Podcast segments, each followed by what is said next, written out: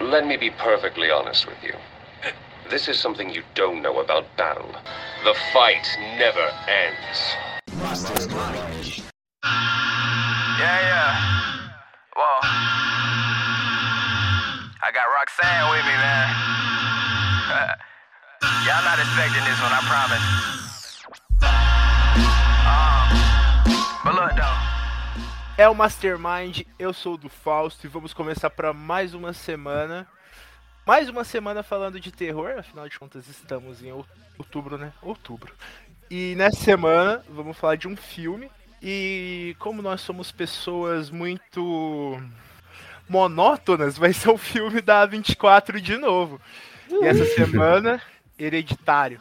Para me ajudar a falar desse assunto, temos aqui o especialista em bruxarias e esquisitices, Kyoshi King. Olá, eu, eu devo dizer que eu não manjo muito isso aí não, mas que aquele filme me deixou cabreiro e sem querer dormir por um dia assim, me deixou, hein, mano. Aquilo lá me deixou bem perturbado. O mestre das artes das trevas e das artes dos yakisobas, Guilherme. Nossa, muito obrigado. É, eu só tenho uma coisa a dizer sobre esse filme: é um filme errado. Eles não deviam ter feito esse filme. Só acontece pira errada. Mas é um filme muito bom. O cara que sempre acerta, seja se chamando o Paimon, seja fazendo fettuccine bem gostoso. Iagão das massas. Ó. Zazas, zazas. Zazos.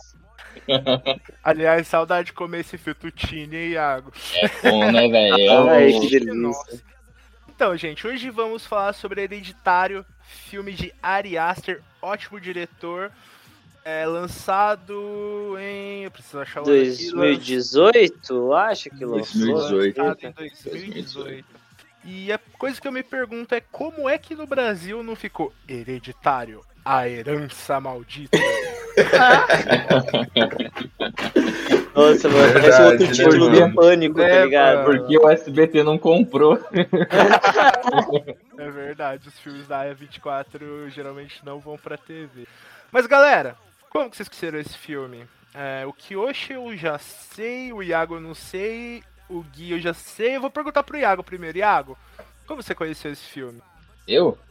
Isso. Eu conheci esse filme através de vocês. a culpa é de vocês. Não, na verdade a culpa é do Faustão, tá ligado? Foi você que apresentou pra nós três aqui, pelo jeito. Sim, eu falei acho que primeiro Kyoshi, depois eu falei no grupo. Aí o Gui ficou com vontade de assistir, eu assistiu esse. E o Iago assistiu pro cast. Eu assisti pro cast. Mas foi Ah, mas interessante. valeu a pena, né? Valeu, Todo mundo, valeu, ah, valeu, muito valeu. bom. Ah, eu conheci esse filme porque eu sou meio que beat da 24, eu sou tudo que eles lançam. E esse diretor, o Ari Aster, ele é um diretor que eu gosto muito de acompanhar desde que eu vi os curtas dele. Tem alguns curtas bem impactantes. O pessoal acha hereditário muito forte, muito impactante. Eu acho que Uhum. nada é mais impactante do que The Secret About the Johnson. Nossa, esse daí é perturbador também. Obrigado, hein, Fausto, por pegar ah, o meu cérebro, amassar, pisar, gorfar e daí depois jogar no lixo, mano. Porque aquilo lá também me deixou chocado. Fiquei me sentindo um merda depois daquilo lá, mano. Isso, mano. Nossa, só tem, só tem filme que choca a 24, né, mano? Ah, não necessariamente, mano. Só que a, a visão da galera da 24 eu acho muito bonito, mano. É, é muito, difícil, é muito difícil você ver, é, tipo, as coisas da 24 em outros filmes, tá ligado? Sim, Tem é tanto um filme diferente. terror, tem filme também que conta, tipo, coisa sobre. Ah, mano, sobre, sobre coisa de. da rotina, sabe, mano? Eu vi um filme da 24 sobre skate e era muito foda, tá ligado? Aí, que nem Hereditário também. Hereditário é um terrorzão. É muito foda, mano. É, é chocante. Eu acho legal. O grande, a grande qualidade da 24 é o maior defeito da 24 também, é a liberdade irrestrita É. que eles dão aos autores. Isso, pra bem e pra mal, é, é irrestrito. Mas antes de falar desses, que eu acho que um pouquinho de corte teria feito bem pro filme, alguém puxou uma sinopse aí pra mim? Quem tá mais à vontade em fazer uma sinopse, gente? Olha, assim, o filme é basicamente o seguinte: é é uma família, são quatro pessoas, é a mãe, o pai, é, o filho e a filha. é, eles dividiam essa casa com a mãe né, da, da esposa. Ela ficou doente por um tempo e ela faleceu. E agora o, o filme começa para, né, é, depois do velório ou no velório, é, no enterro, alguma coisa assim. E depois que essa essa senhora morre, é, tem que a vida continua, né?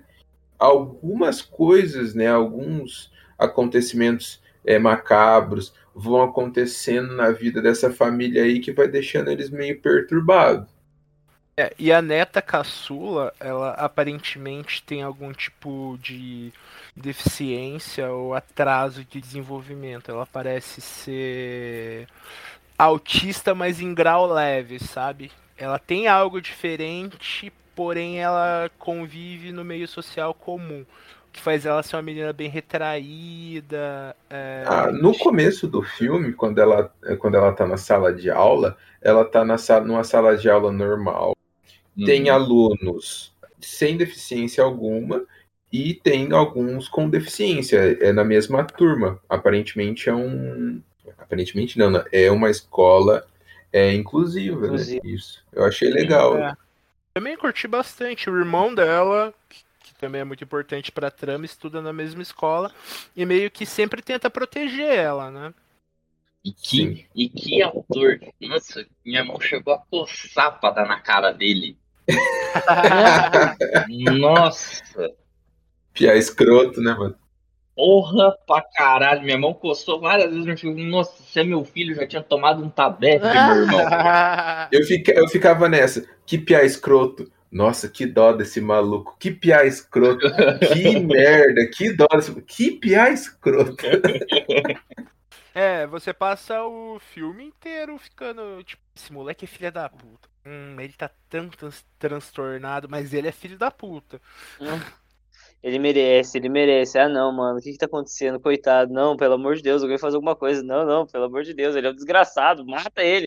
e fica nessa dualidade sempre mas eu acho que todo mundo concorda aqui. É, uma pessoa da família estava totalmente errada e não era o Piá. Era a mãe, né, mano? A N tava. A mãe? Ô louco! Que nem a gente falou na sinopse, várias merdas vão acontecendo, então todo mundo na família vai ficando meio bitolada, velho, vai ficando com parafuso a menos. O único que tava mais de boa, assim, eu me perguntava como, era o velho, o pai. Eu falava, mano. Ah, ele era um cara muito neutro, ele ficava, ele se conformava é. com tudo, né? Ele não queria Sim. botar muito o dedo no, no meio de tudo que tava acontecendo, fingia não ver, né, Sim. né, mano? Dava essa impressão pra assistir, tá ligado? E tacava tudo nas costas da, da esposa. É, realmente. Sim. Ele é de fora da família, não é? É, a, a, a avó que morreu é mãe da. É mãe da mulher. Isso, ele é. Ele é o agregado. É isso então. O cap... É, já pode falar do capeta? Ah, mano, não sei, velho. Acho que. Não, acho, né? que dá, acho que dá pra, pra arrastar um pouquinho ainda. Dá pra falar um pouquinho. É, porque senão. É, tipo, vamos é, falando do que vai acontecendo, tipo. Vamos bem, bem é, curto assim, e depois a gente é, manda e a gente dá nossas impressões sobre. Então eu vou falar de forma diferente. O mal nesse filme é como o título dele. Ele é hereditário. Isso é explicado pelo negócio que acontece com a menina mais pra frente e tal. Como ele não é consanguíneo da pessoa que invoca o mal, que eu não vou dizer o que é, só vou dizer no final, é, o mal não tem tanto poder sobre ele. O que afeta ele é só o ambiente bosta da família dele. Como ele é homem, deve ser machista, ele fica, ah, minha família tá de boa, vou lá fazer minhas coisas. Saca? É, é, mas eu, eu vejo de uma, eu vejo de uma outra forma também o, hum. a parada dele tá se sentindo, dele na verdade tentar ser meio neutro ou parecer neutro também. É que é o seguinte, não é só só o fato dele ser de fora da família e assim para a mulher dele é uma perda muito maior do que para ele a morte da sogra, né? Mas uhum, também de talvez, de talvez ele vê que naquele momento a mulher está desestabilizada, a filha tá um pouco mal, o filho, por mais que não, não transpareça, pode estar um pouco chateado, e ele precisa ser meio que um pilar, entendeu? Quem já perdeu uma pessoa, um ente próximo, sabe que sempre tem alguém que é, é, é meio que uma, uma rocha para poder abrigar, para confortar o, o, os outros, né?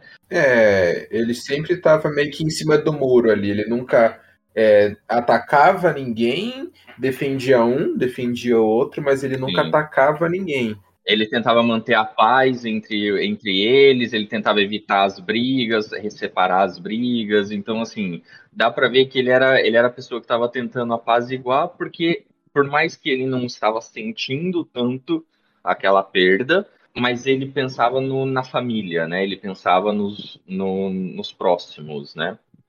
É, mas eu acho que ele falha nesse papel de fortaleza da família. Com certeza. É. A falha começa na- no jantar, onde ele é, não defende ninguém, fica em cima do muro lá e a mulher fica brava, né? É, com razão, é, Uhum. mas tam- é uma situação muito difícil. É uma Sim. situação muito complicada. Muito sensível. Então a reação de todos ali era realmente um vulcão, né? É, e acabou estourando e o cara ele tentou ir lá e tentou apagar a explosão dos, do- dos vulcões que, que aconteceu ali. E ali foi onde ele falhou. Depois ele só foi ladeira abaixo. Ele só foi fazendo merda. É, é porque ali também é, é uma situação muito, muito pesada, né? Muito. Nossa, é complicadíssimo. Nossa senhora. Quando aconteceu, eu fiquei chocado, mano. Eu falei assim, não pode ser, velho. Porque vamos lá, vamos, vamos, vamos entrar nos spoilers agora, ouvinte.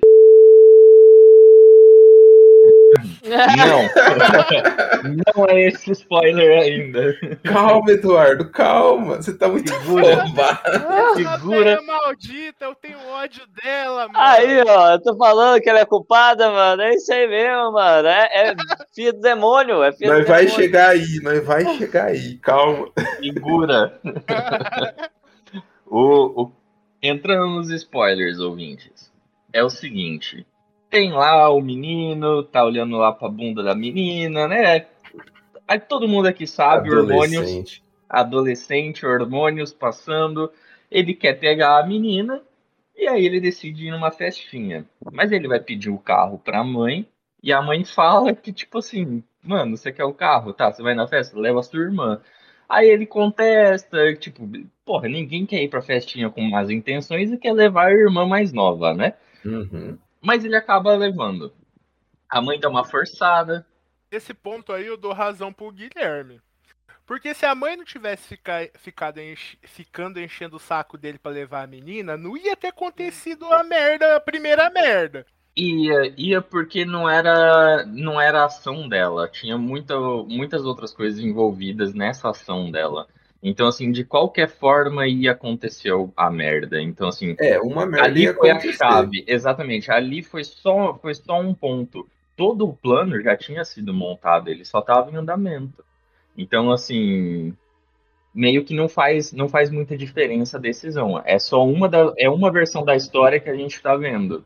Porque no final das contas, quem era o receptáculo era o Peter, né? Na verdade. Era né? o Peter, só que o pai dele não deixou ele ter muita relação com a avó. A avó só conseguia.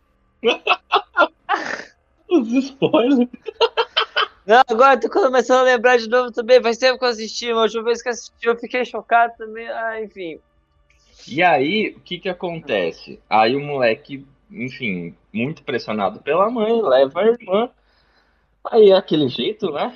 Festa com muitas drogas. E amendoim? Isso. Tinha amendoim. Ah, um detalhe: a jovenzinha é alérgica a amendoim. E aí ela come o bolo. Um pedaço de bolo de chocolate, que não tem, em tese, não faria mal algum, né? Ah, e aí ela começa a passar mal, a garganta começa a inchar. Ela procura o irmão na festa, o irmão pega ela ah, para tentar, enfim, voltar para casa ou ir para o hospital, seja quais era a intenção dele. Exato. desesperado, não conseguia ver nada na frente dele, correndo a 150 km por hora. Por hora, a menina coloca a cabeça pra fora pra tentar respirar, porque ela não tá com a garganta travada. Nisso aparece o corpo de um animal no chão, o cara vai desviar e a menina bate com a cabeça num poste e arranca a cabeça. E acontece tudo de um jeito tão rápido. Esse plano sequência é maravilhoso, cara. Tipo, você escuta o som, você sabe o que aconteceu, só que você só vê a barbaridade na hora que a Tony Colette entra no carro.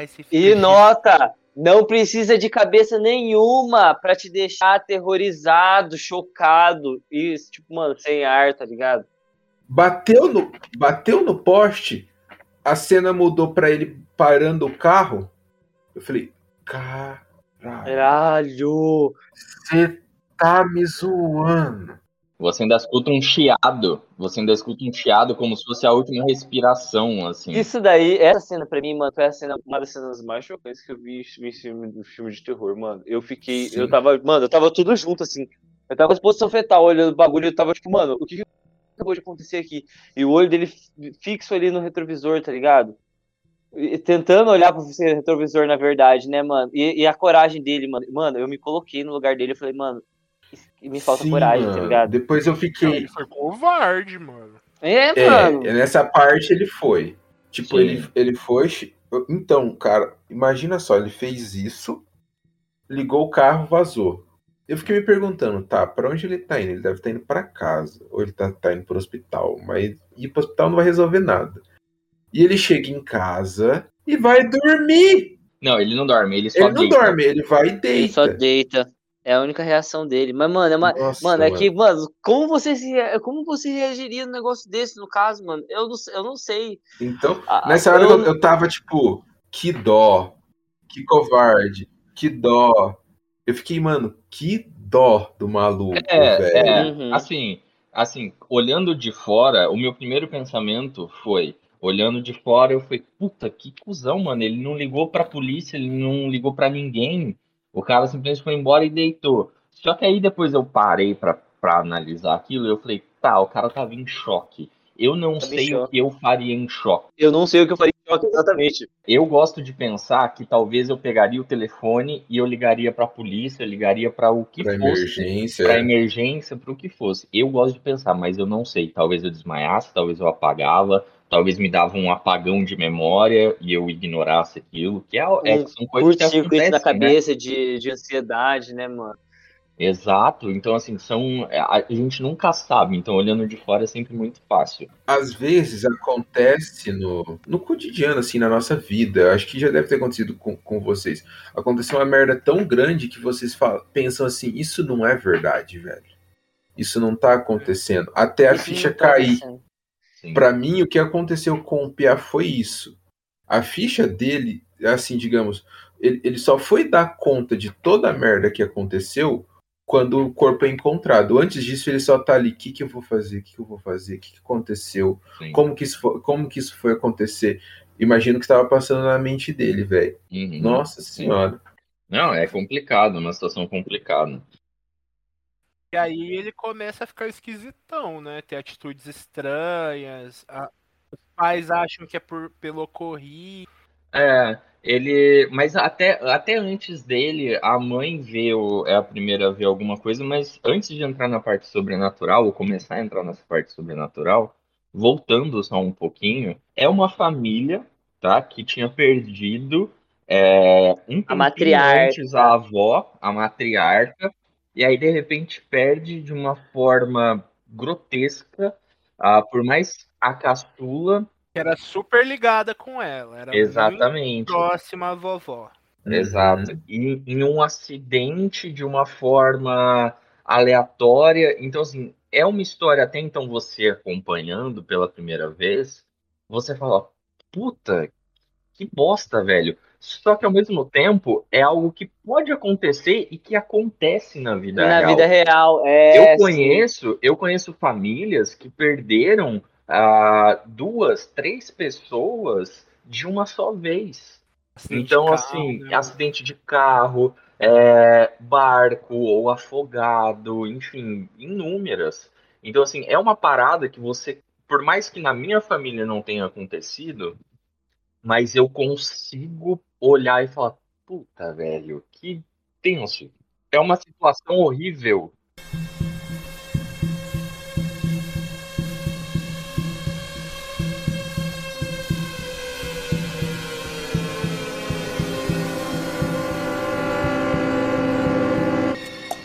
Ele pega e consegue colocar você lá dentro do filme, tá ligado? Você, você sempre tá se colocando dentro do personagem também, porque, como você falou, tem toda essa, essa questão do real ali influenciando, mano. O terror do real, né, mano? E eu acho que é uma das coisas que também que me, me choca muito do, durante o filme.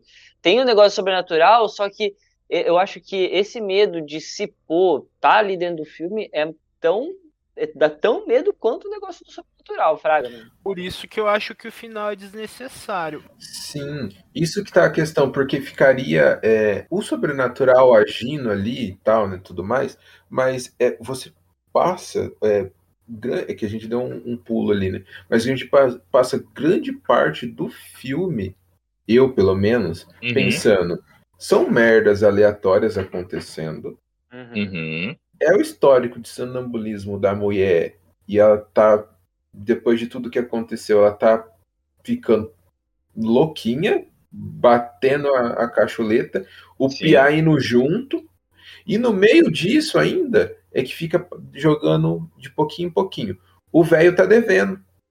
O, o, o, pai tá devendo pra, pra é, funerária. É verdade, aí tem negócio de hipoteca, alguma coisa assim também no meio. É, ué, então ele tá tendo que tirar o, o. né, tem que. Aconteceu alguma coisa com a, com a sepultura. Na verdade, ela foi. A sepultura foi invadida. Foi aberta, invadiram lá.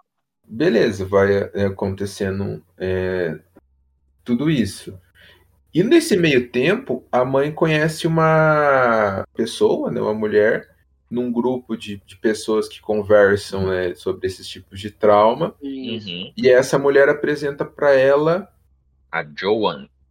É, a Joan. Joan um, um jogo onde ela fala que ela perdeu o neto dela e ela apresenta um, um tabuleiro lá. Não é, não é um tabuleiro, é um, um, um sei lá, um ritual uhum. é, para a mãe, ensinando a mãe a invocar o espírito da filha. Olha só, velho. E, e, ó, aqui, aqui já fica. Aqui já fica o aprendizado, crianças. Se alguém te oferecer um ritual para você falar com seus entes que partiram, não aceite. Melhor, Iago, se for uma tiazona de vestido florido e falar sobre Satanás, não é de Jeová. Tome cuidado, tá ligado?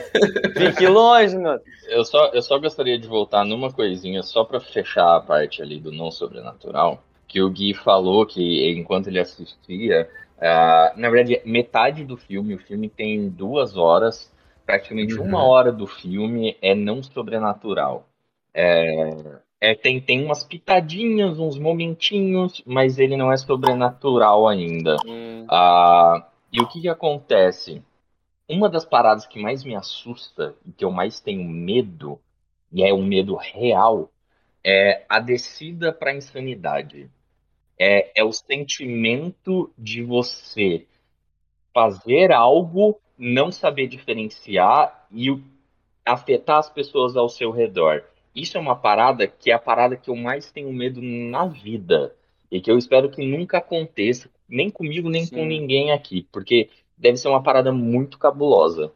E assim, esse é o sentimento que eu tinha a, a todo momento até metade do filme, que eu falava, ok, uhum. pode ser que realmente tem algo sobrenatural, porque assim, eu não é. li sinopse, eu não li nada, eu só peguei o filme e assisti, entendeu? Porque eu, eu falei, bom, a gente vai fazer o pódio, eu só peguei e assisti, eu não li nada antes. E o pior é que a sinopse é mais, mais aquilo que eu falei. Senhora uhum. morreu, merdas acontecem. É bem isso mesmo. E aí, então assim, até aquele momento eu parei, eu tava pensando muito no, no Iluminado, que a gente tinha falado de Stephen King, e eu falei assim, ok, talvez não seja um terror sobrenatural, talvez seja mais um terror psicológico. psicológico então, sim. assim, é, talvez essa, essa manifestação, essas manifestações em, entre aspas, né, sobrenatural, talvez não sejam sobrenatural, é coisa da cabeça dela, é coisa da cabeça do menino, é uma doença. Na hora que a Anne tá falando lá no, naquela conversa na sala lá, ela vai, ela vai falando sobre o histórico da família dela, né? Sim. Que o, o irmão dela era esquizofrênico e daí ele acabou se matando. É, fala da mãe dela, que também tem um. É, então ela apresenta vários tipos de doenças ali, tá ligado? Daí você Exato. começa, tipo, a, a fisgar, fala assim, mano, isso é uma parada que é da cabeça. A menina, a menina, entre aspas, que nem o Du falou, tem um leve autismo, mas a gente não Uhum. sabe realmente se é só um autismo, entendeu? Que a gente não, nem mencionou o fato dela tá brincando com uma cabeça de pombo que tinha acabado de se chocar num vidro do nada no meio da aula, tá ligado? Ela vai, ela corta a cabeça do pombo com uma tesoura, mano. Aham. É, o que eu queria voltar é uma coisa que o Kiyoshi falou, que é sobre a atmosfera do filme. Que ele se sentiu muito dentro do filme. Isso tem o porquê e, e é uma das coisas que o Ari Aster melhor faz, que é a ambientação e a fotografia. No filme, a mãe, eu não sei se ela é arquiteta ou se ela é projetista, mas ela faz pequenas miniaturas e projetos de casas. E ela tem um a casa dela. Isso mexe com o seu cérebro É. de um jeito. Sim. Porque o que, que ele faz? Ele faz close-ups abertos Uhum. da, da casa projetada e vai fechando. Quando ele fecha o close-up, fecha na casa de verdade. Aí você fica, É. eita caralho, então a cena real agora. Você sempre fica nessa, porra, eu tô na casa inventada ou eu tô na casa de verdade? Esse é um mundo criado ou esse é o mundo em que realmente a história tá se passando? Mano, a narrativa que ele cria com a câmera, o screenplay dele é fenomenal é- e genial. E essas, essa questão do- dos, do- dos brinquedos, da- do- dos projetos que ela faz, também foi um dos cliques que eu fiquei, mano, essa mulher ela tá passando da, da, da, da- da cacholeta, velho, ela tá ficando louquinha. Que ela começa a representar as merdas que aconteceram na casa dela, Uhum. ela começa a representar projeto. E ela começa a projetar algumas coisas além disso, coisas que supostamente poderiam acontecer, e você fica maluco. O que, que, que essa mulher tá pensando, cara? Uhum. Não, mas realmente ela tá ficando louca, Guilherme. Sim. Ela beira a insanidade lá diretão. Sim, sim. Ela cai com tudo quando ela conhece, quando a Joanne apresenta o, o ritual lá. Só que assim, ela é só inteirando o, a parada do Du e dando a minha, a minha visão dessa, dessa parte. É, ela é artista, na verdade. Ela não é nem arquiteta, nem a, outra parada que você falou. Ela é artista, tanto que quem contrata ela é uma, é uma galeria de arte. Archer, Uhum. Archer Gallery. Então, ela é artista de miniatura. Então, ela faz é, ambientes em miniaturas para poder colocar em exposições em galerias. E aí, como eu interpretei quando ela começa a fazer, por exemplo, a cena da, da morte da filha, eu achei bizarro, achei mórbido, mas eu interpretei da seguinte forma: talvez é como ela, como artista, está interpretando essa situação, é como ela está extravasando a emoção dela, entendeu? O sentimento dela. É, ela não consegue se expressar chorando, não consegue se expressar de outra modo, ela, ela e Sim. tipo, ela desconta no, nas miniaturas. É. Nossa, mano, é louco quando você vê aquele poste gigante lá e o e todo o cenário do, do acontecimento do, da Charlie, mano. Nossa, Mas depois, quando ela faz o, o filho O filho. dela sem a cabeça. Aham. Ah, nessa É. hora que eu falei, mano, o que, que você tá pensando, mulher? O que, que tá passando pela sua cabeça? Eu interpretei da seguinte forma, como ela talvez como um é, é um pensamento que, porra, deve ser horrível, ainda mais de ter com seu filho, mas eu interpretei aquilo ali não como uma loucura, mas talvez de tipo assim, ela querendo que tivesse sido ele ao invés da menina, entendeu? Ela preferia que tivesse sido ele do que a menina, porque ela amava muito Ela mais tá a com muito. Ela, tá com muita raiva dele. tem uma parte que ela fala que ela, ela queria ter abortado ele, não é? Ou coisa assim. Sim, ela tá no sonambulismo dela, alguma coisa assim. Que até então foi, ela tinha sido drogada pela outra velha lá, a velha maluca lá de Satanás, não era? Alguma coisa assim? Pra ela falar a verdade e tal. Acho que não teve. Teve isso. Teve, teve, teve. Eu não E que, até, e que até aí, quando ela, quando ela dá esse choque de sinceridade pro moleque, ah, eu, até aí, eu falei assim, ok, tem umas coisas de espírito, blá blá blá, mas eu ainda tava muito firme de que talvez fosse um terror mais psicológico, entendeu? Que ela tava realmente indo caminho à insanidade, e aquilo ali foi um choque que, é, que tipo, de sinceridade que ela descarregou, e ela falou tudo o que ela queria realmente falar pro moleque, sabe? Foi nessa hora e na hora da, da discussão do, do jantar que Sim. o pai tentou apaziguar. Mas a- nessa, é, até então, até metade, quase no final do filme, pra mim estava sendo assim. Ela, é, ela tem esse problema com o sonambulismo e isso está afetando ela de uma forma que ela está fazendo algumas coisas e isso está afetando muito, o, é, muito mais o Piá também, porque o Piá foi quem matou a irmã, né? Ele tá pensando isso. Eu matei a minha irmã. Imagina você conviver com isso e tendo que ir pra escola, tendo que olhar para sua mãe, pro seu pai, todos os dias sabendo que você matou a filha deles ali. Sentindo a culpa, né, mano? Tendo que passar em frente ao quarto da sua irmã. Porque Sim. assim, ele não, ele não odiava, ele não era afastado da irmã, ele amava a irmã também. Gostava. Todo mundo da família gostava da menina. Ela não era um peso Isso, eles se gostavam, eles se amavam, era uma família. Feliz, feliz. É, né? Apesar da morte da, da avó.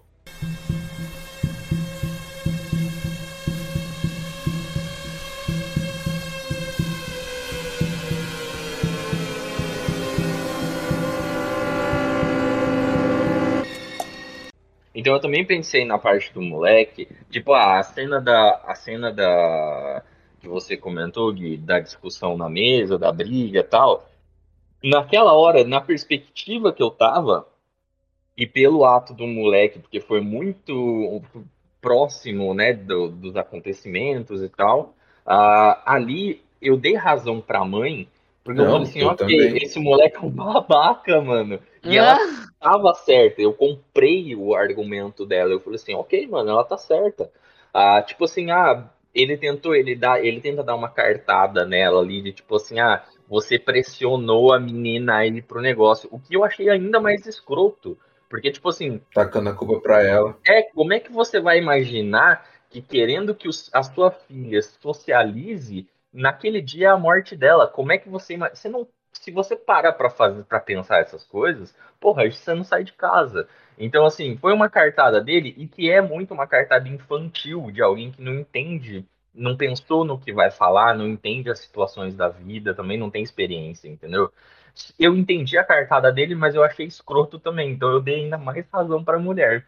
Eu tenho dó do eu não, não- ele, é, ele é escroto, eu tenho dó do, do que aconteceu, Sim, mas a mãe tá com total razão Sim. até certa parte do filme. Depois de certa parte do filme, ninguém mais tem razão. tem naquela razão. É. Eu não consigo concordar com ninguém naquele filme desde o começo. Pra mim, eles estão fazendo uma cagada atrás da outra, mano. Justamente pelo luto. e- Cara, a gente já pode entrar na história, na- se bem que tá cedo. Cara, o mal que é orquestrado nesse filme tá agindo desde a primeira cena. Nada acontece por acaso. O mal, o mal tá agindo desde o nascimento do menino. Essa, É. essa que é a É. parada. Até muito antes, porque tinha, tinha toda a questão do negócio de receita. Ah, aí deve começar a entrar no negócio do Satanás, mas, tipo, o mal às vezes não veio, não vieram nem da família, veio do culto, né, mano? Dos ocultos. É porque a minha experiência, assim, eu não consegui gostar, gostar mesmo, falar, nossa, eu gosto desse personagem. Eu não gosto de ninguém desse filme. Nem. Nem do pai, nem da menina. E a menina, ela é boazinha, ela é, ela é gostável, mas o filme torna Ela, ela, ela é meio bizarra. Ela é meio É. bizarra. Mas o filme torna ela complicado de se gostar. Porque você tá lá, ai, ela é tão fofinha, aí do nada ela faz um Aí você fica, caralho, o que, que essa menina tá instalando? aí você cara?" fala, ah, ela é tão fofinha, ela vai lá e arranca a cabeça de um pombo na tesoura. Desde o começo eu falei, mano, essa mina aí, ela é zoada, velho. Que porra que tá rolando, velho. Eu não consegui curtir ela, não. Eu achava que o terror ia ser ela, tá ligado? Tipo, Carrie é estranha. Uhum. Eu achava que o negócio ia, ia virar pro lado dela. É, principalmente quando ela arranca a cabeça do do passarinho, né? Uhum. É. Eu falei, "Ih, pronto, já descobri, já descobri a plot. E passarinho que ela matou. Não, o passarinho bate a cabeça no, no vidro da. Mas foi, mas foi Ele vontade tava dela. vivo. É, ele tava vivo. Ah, foi ele tava vontade. vivo? Não, não, não é nem por isso. É a batida mesmo. Foi vontade dela. Aí eu não sei, não. Ela não termina de matar, não? É, é bem na hora. Não, eu acho que ele tava morto mesmo. Ela só pega meio que pra fazer alguma coisa. Mas o, o seguinte, o, o- a batida na janela foi a vontade dela. Por quê? É bem na hora em que, tipo, ela tá cagando pra prova, tá fazendo ali o, o- o, entre aspas, brinquedo dela, e a professora chega e dá um corte. E fala assim, vamos concentrar na prova, depois você termina o seu brinquedo. E aí ela fica brava, ela meio que ela faz um semblante de quem tá mentalizando alguma coisa. Logo após isso, o pombo dá na janela. Não tinha prestado atenção nisso, não. Mas é isso aí, velho. Daí a mãe, a mãe conhece essa mulher, a mulher ensina esse ritual. É um ritual simples, né? É um ritual simples, ela só tem que falar em línguas. Ela obriga a família inteira a fazer essa merda. Ninguém queria. Ela obriga todo mundo. Não, vai fazer a vontade da mãe. A, a, Joane, a Joane falando, todos da família têm que estar juntos. Eu falei, olha, qual que é a necessidade disso? E aí, aí meu, meu ponto de vista, porque até então, Nem juntos, na casa, né? Ela podia fazer sozinho, mas todo mundo tinha que estar na casa. isso, na casa, exatamente. Mas na, a primeira vez que eu assisti, eu não fiquei prestando atenção muito nisso. Porque pra mim, como eu tava muito na vibe de tipo assim, puta, é doença mental, você tá ligado? É, é, é um filme sobre insanidade, não sobre sobrenatural. Eu tava muito nessa vibe até essa parte. Pra mim, a Joanne, ela era tipo uma criação da cabeça da Anne, Pra entendeu? mim também. E eu parei, eu falei assim, mano, essa tia agora, e tanto assim, a hora que ela reúne os dois, eu parei assim, eu falei, puta, o copo não vai mexer, mano. Vai, ou então, tipo, vai mostrar só a visão dela e os outros dois olhando um pra cara do outro, tipo assim, mano, o que, que você tá fazendo? Eu achei que ia rolar uma cena dessa. E aí é onde eu me surpreendi que eu falei, ok, então realmente é sobrenatural. É a hora que o copo mexe e os dois ficam meio que no impasse de tipo assim, puta, tá acontecendo mesmo essa porra, entendeu? Foi nessa hora que eu, que eu falei assim, mano, que filme errado. Quando a mãe acorda todo mundo pra fazer esse ritual, eu falei assim, maluco, vai dar uma merda tão Mas, grande. mano, quando acontece o lance das luzes, quando, vocês não percebem, vocês, vocês chegaram a perceber esse negócio do lance da luz? Não. Eu, eu percebi que a coloração do ambiente, né? Não, não. ah, Tem, tem hora que, tipo, por exemplo, quando. Sabe aquela hora que o Peter tá no meio da sala, daí de repente ele começa a distorcer assim, ele começa a bater a cabeça loucamente na, no, na, Na mesa? sala de aula, né? Na sala de aula. Antes disso acontecer, acontece, tipo, como, como se alguém pegasse o espelho e fizesse su- subisse assim, a luz, sabe, mano? Que isso daí já é, é, isso daí já é a manifestação do negócio. E sabe o, que- o, o bagulho? A Charlie tá com o demônio embutido. Por isso que daí na hora que eles vão fazer o negócio, a invocação, eles não trazem a Charlie, trazem o Paimon. Não é isso daí? É uma coisa Mas, assim, mas não é? que hoje, mas que hoje, sabe qual que é a parada também dessa luz? Aqui a parada, é, o, o, o, o cara é invocado porque o que a, a velha entrega pra mulher é o ritual de invocação do Pai Do Mon. Paimon. Ah. É, mas sabe, vazado da menininha e vai pro Peter. É, eu, eu também eu, eu tenho uma eu dei uma pesquisadinha ah, depois que eu assisti a segunda vez para entender sobre o Paimon um pouquinho, eu dou uns detalhes também.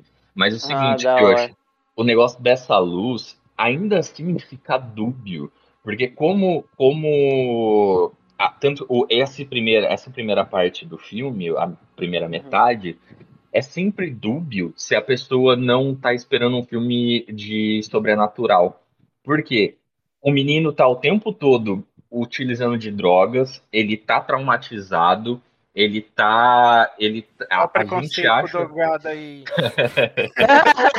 É, mas ele tá alterado, é a mesma coisa se ele estivesse bebendo. zoando, Tô zoando.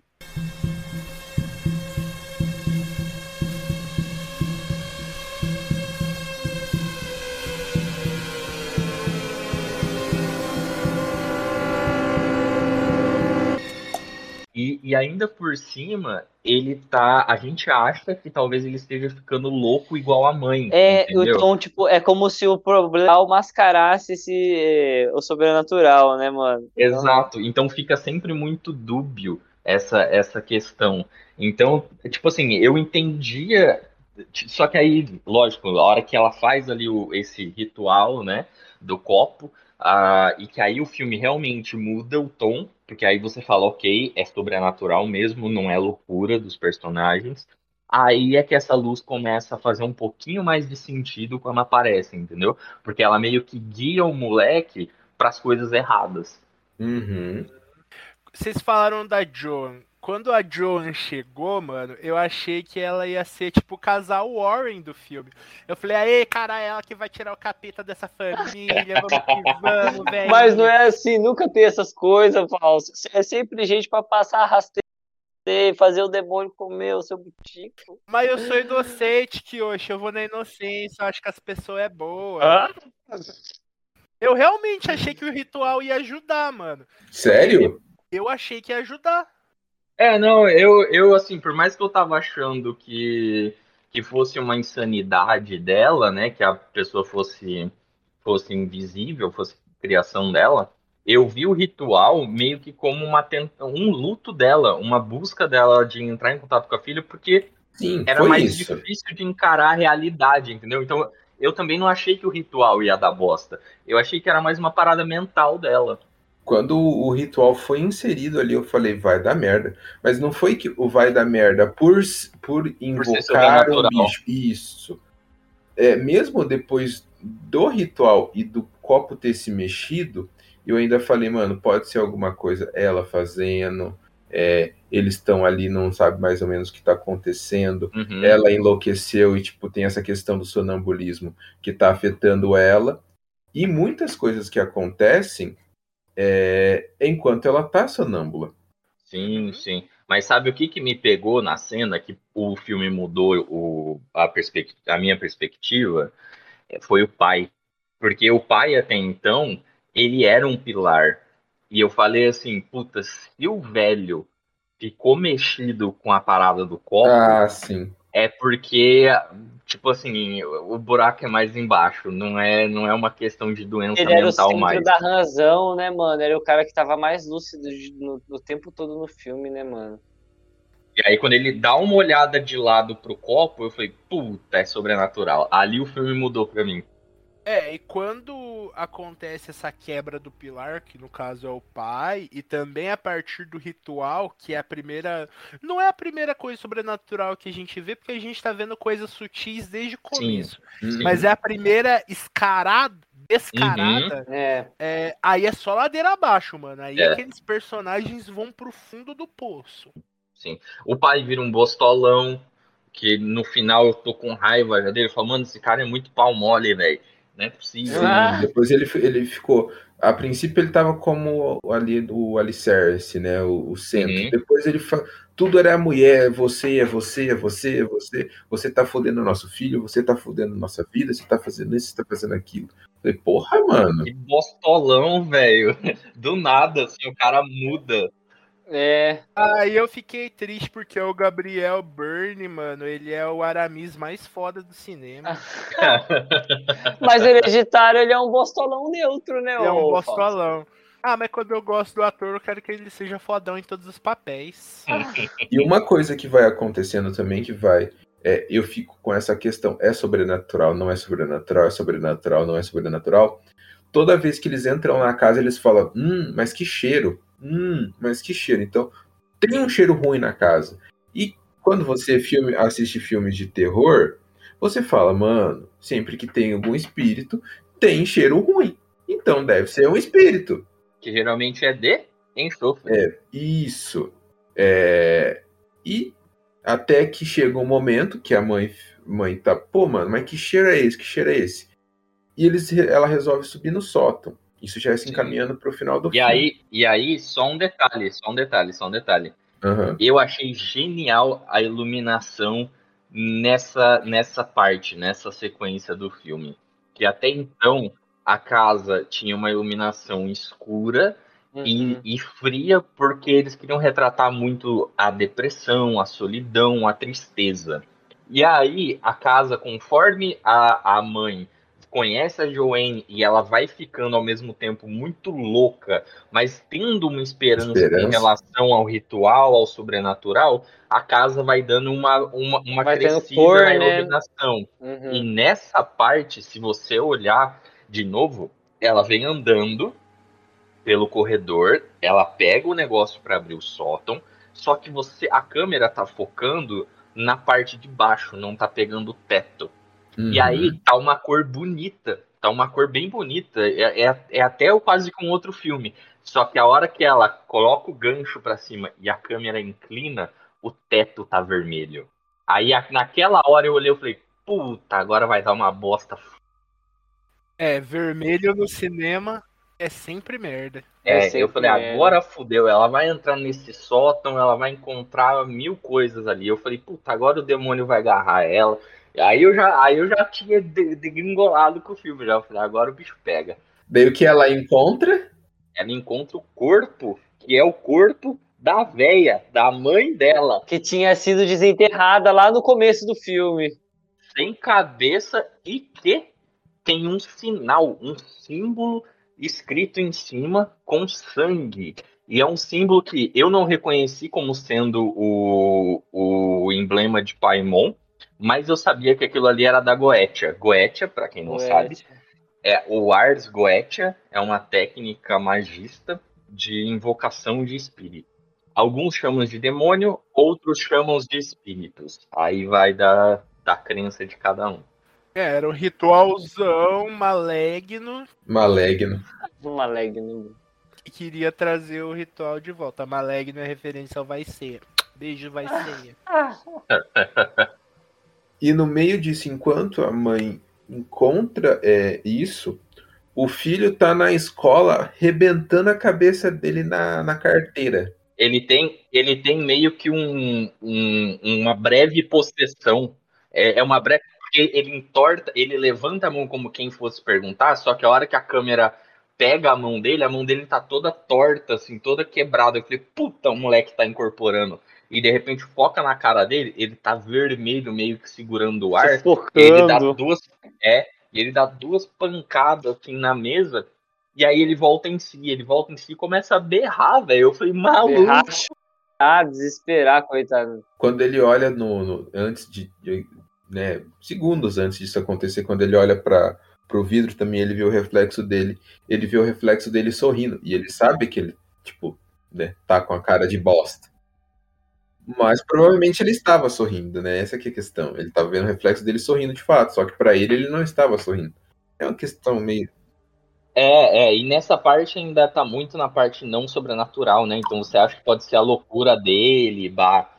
Porque a menina, ela tem uma questão, não sei se a gente falou que ela fica fazendo um barulho com a boca. O Eduardo Sim. falou, né? Estrala. Isso. E o Tô achando legal, eu tô achando legal que o que hoje tá fazendo de vez em quando, eu não vou cortar não, que eu acho que vai ficar legal. Ah, Piá começa a escutar isso algumas vezes, né?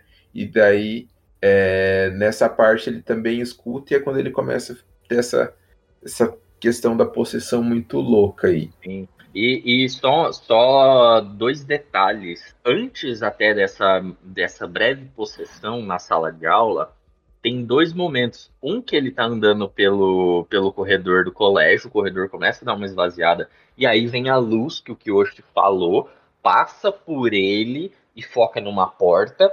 E aí, sim. quando você olha na porta, na, na- no vidrinho da porta, né? Aquelas portas de colégio americano, Uhum. quem que tá lá olhando pra ele de volta? A véia, Joane. a é. véia.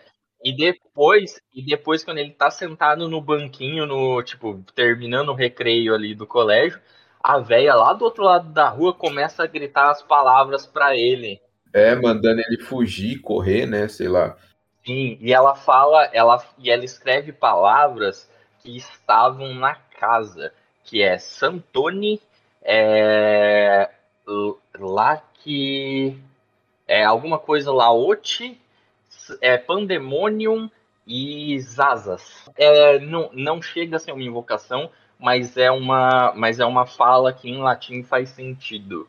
Ah, que basicamente, se eu não me engano, Santoni em latim, ou, ou então é em hebraico, é alguma coisa assim, é meio que abrir, você tá ligado? É, então, tipo assim, ela fala, então, tipo assim, abra é, o laote, eu não me lembro agora qual é o significado, Uh, e aí Pandemonium, que a gente sabe que é o caos, né? Uh, então meio que assim, abra a porta para o caos e ou então tipo abra para o caos e Zazas é, é uma entidade realmente, é uma entidade dentro da Goetia que é conhecida por, por atormentar as pessoas, entendeu? Então nessa parte assim, eu falei, eita, eu não, reconhe eu não reconheci as palavras direito, eu tive que pesquisar depois para saber direitinho isso, mas eu reconheci Zazas, porque quando eu li sobre Aleister Crowley, que foi um grande magista, é, Zazas era é, tinha em alguns rituais dele em que ele acrescentava Zazas, que ele diz que é como, como a entidade é, se revelou para ele, né? Que no caso é o Paimon. Não, não é o Paimon, não é o Paimon. É, é uma outra entidade. É uma outra entidade. E já é o finalzinho do filme. E aí você tá no questão, nossa, mano, é sobrenatural mesmo, uns paranauê sinistro. O Pia chega em casa, vai dormir. A mãe tá muito louca lá porque viu o corpo da mãe. Ela manda o cara ir lá, mano, sobe lá e vê o que tá rolando lá em cima. Uhum. Ele sobe e o que, que tá rolando lá em cima? O corpo da véia não tá mais lá. Tem a silhueta do corpo, mas o corpo não tá lá. E no centro. Não. Tá lá ainda. Quando o cara sobe, tá lá. Quando o velho sobe, tá lá. É quando o moleque sobe que não tá. Que Não. Sim, sim, sim, sim. Ele, É. ele sobe lá pra se proteger, ele sobe pra se proteger, não é? Verdade, falei errado, falei errado. O velho não vê nada, né? Ele só desce e fala Isso. que merda que tá acontecendo. Exato. E ele fala ainda assim, por que, que você não chamou a polícia? É, Entendeu? é. Depois E a- ele ainda fala assim: ah, é, enquanto você ia no cinema era isso que você fazia, né? Ele, ele culpa ela Ele porque ela. ele acha que quem abriu o, o túmulo, quem arrombou o túmulo e pegou o corpo da velha foi ela. Uhum. E é minutos antes da morte dele. Só que aí eu pergunto para os senhores, se vocês re- lembrarem do, do sentimento, eu fiquei meio assim, que eu falei, mano, se esse cara subir e ele descer e falar que não é nada. Então tá todo mundo maluco. Exato, eu vou falar assim, tá todo mundo maluco, essa porra desse filme é sobre doença mental mesmo. Só que aí quando ele desce e fala que porra é essa, por que você não chamou a polícia? Eu dei um alívio, eu falei assim, ok, é sobrenatural mesmo, vambora. Toca o bar. Vambora, toca o barco. É o Cramunhão.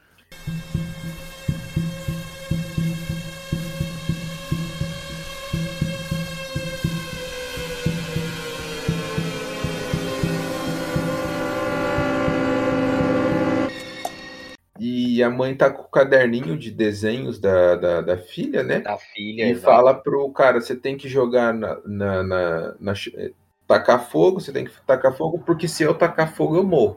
E, bom, posso posso estar errado, mas a forma que eu entendi é que ela ela tava afim de se sacrificar, você tá ligado? É porque ela já tinha tentado isso uma vez e quando ela tacou, tentou tacar fogo no Ela, ela começou a pegar fogo. exato na, na no braço esquerdo dela, começou a pegar fogo. E aí quando ela apaga o livro, a chama também se extingue. Uhum. Então, É bizarra essa cena. É, é, e aí eu falei, ok, beleza, porque aí ela fala pra ele tacar fogo e que ela, ela ia ficar afastada e aí ela ia pegar fogo. Isso é o que ela tava imaginando. Só que aí a hora que É, o cara sim. joga, não, a hora que ela joga, Ele pega fogo. É ele quem pega fogo. E isso Eu eu vou explicar caralho. o porquê. Eu vou explicar o porquê, Hum. mas depois que a gente terminar o filme, que eu vou falar a genialidade dos detalhes que eu peguei quando eu assisti a segunda vez em sequência. Ah, demorou então. Assistiu uma vez e depois já assistiu a segunda vez? A segunda vez pausando pra pegar detalhe. É onde eu peguei essa parada das palavras, entendeu? Que massa, você fez bem com a- uma visão mais analítica mesmo, Iago. Mas A segunda foi a vista de cinéfilo. Foi, foi. A minha segunda vista foi pra véia arrombada. Eu quero ver os negócios que fala que você é a vilã mesmo. E todo tempo, mano, quando dá o close na fotinho dela, ela não tá rindo. Eu sou uma velhinha muito legal. Ela tá rindo, eu sou uma velhinha arrombada pra cacete, mano. E aí, você até trouxe uma parte que a gente estava esquecendo que é importante, que é uma grande revelação do filme. Antes do pai chegar com o filho que tinha acabado de sofrer lá no colégio, a mãe tá em casa, ela tá com um livrinho na mão, porque ela vê o livro se mexendo sozinho e se desenhando. Os desenhos são Uhum. sempre da cabeça do moleque, como se o moleque tivesse morto. Ah, aí ela fecha o livro, pega ele e, e ela, ela, na verdade, ela começa a revirar as coisas da mãe. Você tá ligado? E aí ela acha, ela acha tá uns dois tapetinhos, é, que provavelmente é a mãe dela quem fazia, porque um tinha o nome dela, N, e o outro tinha o nome do irmão dela, que eu não guardei o nome. E aí provavelmente era a mãe dela que fazia esses tapetinhos, por quê? E ela se toca disso ir revirar as coisas, porque quando ela tenta procurar a Joanne, quando o bicho tá pegando, ela vai em busca na casa da Joanne e fica batendo e ninguém abre a porta. Ah, é verdade. E o tapetinho também tá lá, né, mano? E a câmera dá um foco gigante no tapete, Uhum. escrito é, Joene, alguma coisa assim, Joane, alguma coisinha assim. Que era a mesma fita que tava no tapetinho da, da N. Dá o start pra ela de tipo assim, porra, isso daqui parece com os tapetes da, que a minha mãe deu pra mim e pro meu irmão, entendeu? E tanto que mostra a cena dela olhando o tapete, que era dela e do irmão, ela coloca de lado, pega uma caixa e começa a abrir, e aí ela acha o primeiro livro é um livro todo em hebraico, e aí quando ela mexe umas páginas já tem uns, uns símbolos ali de invocação, aí ela pega um outro que tá escrito em inglês, Invocations, e aí tá marcado numa página do Paimon, que é onde você descobre até qual é o demônio, e aí tem toda a descrição ali da parada de que, tipo assim, o Paimon, ele, ele traz riquezas, ele, ele é algo. Como é que fala? Ele é um mal, que não sei o que, babá, babá. E Prefere aparência masculina. masculina, exatamente. E aí, lo- e aí a ficha dela começa a cair. E é onde ela pega os álbuns da foto da, da véia, lá no, na seita dela, e os caras, e ela, tipo, sendo reverenciada, você tá ligado?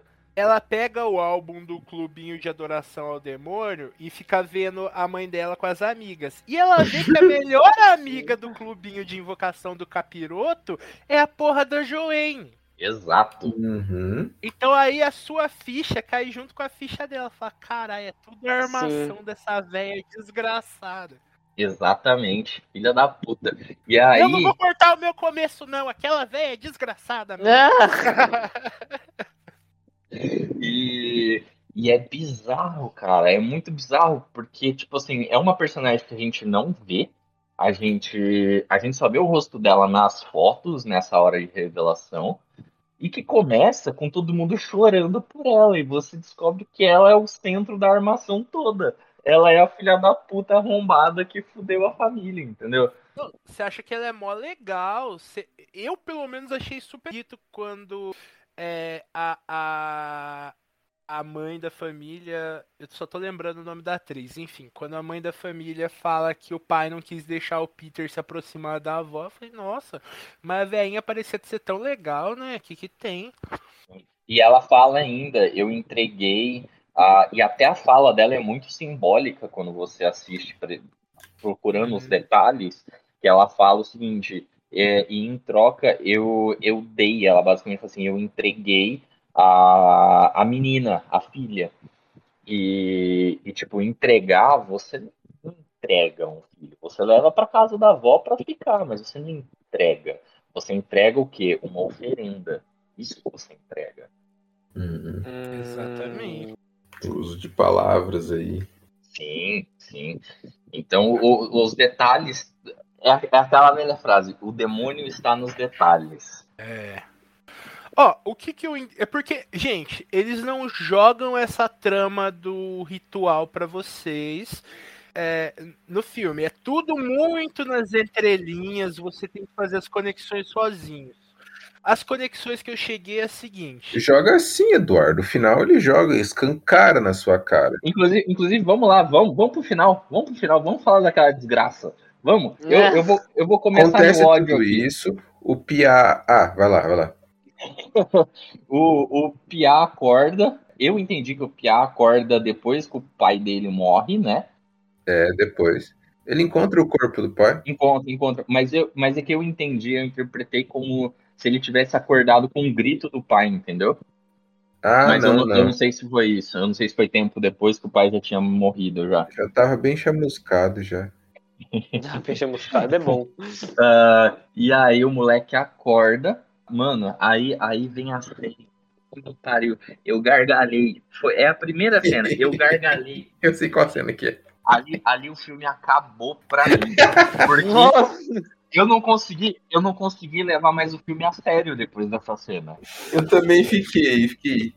Que? Eu só dava risada e eu fazia comentários pra mim mesmo pra tirar sarro da cena. Porque o que, que acontece? O moleque levanta da cama e aí é aquele clichêzão de filme de terror, né? Que faz aquele movimento de câmera, que onde ele aparece num canto e o outro canto do quarto tá livre. Então você sabe que alguma coisa vai aparecer. vai aparecer é ali claramente. Aham. Só que o filme, isso, isso, é, isso eu dou mérito, tá? Pro, pro hereditário, que ele não, é- ele não vem de jump scare. Então, jump Não. scare Sim. é uma parada que não rola. Isso eu fiquei Não tem muito nenhum. feliz. Não tem nenhum. Só que ali eu parei e falei, ok, alguma coisa vai aparecer. Não é jump scare. Porque eu falei, é o final, mano. Até agora não fizeram nenhum jump scare. Não é agora que os caras vão cagar a parada. Uhum. Ah, só que aí a tia passa meio que voando, velho, flutuando. É, E eu falei assim, mano, que porra é essa? negócio de Scooby-Doo, tá ligado? E eu gargalhava, cara, eu Hoje tá gargalhava. peladona, né? Não, não, ela tá de roupa, ela tá de roupa. Eu gargalhava. Aí o moleque desce, meio que, meio que preocupado, né? Puxa a porta, fecha a porta de quarto, não sei o quê. Ele, ele tá indo na maciota, né? Aí ele chega, vê o pai chamuscadão lá. E aí a câmera dá um close assim pra cima e ela tá colada no teto. Nessa hora eu olhei e falei assim, meu mano, cuidado com o ninja ali, velho. É, eu falei, olha lá, tio. A ninja tá ali em cima. Eu falei, porra, a tia flutua, pendura na parede, e aí, e aí pra mim foi, foi, foi fechar com chave de bosta. É Ele o vira. tinhoso, Iago, é o tinhoso. Não, não, mano, se o Tinhoso vem dessa forma pra mim, mas eu vou rir muito da cara dele.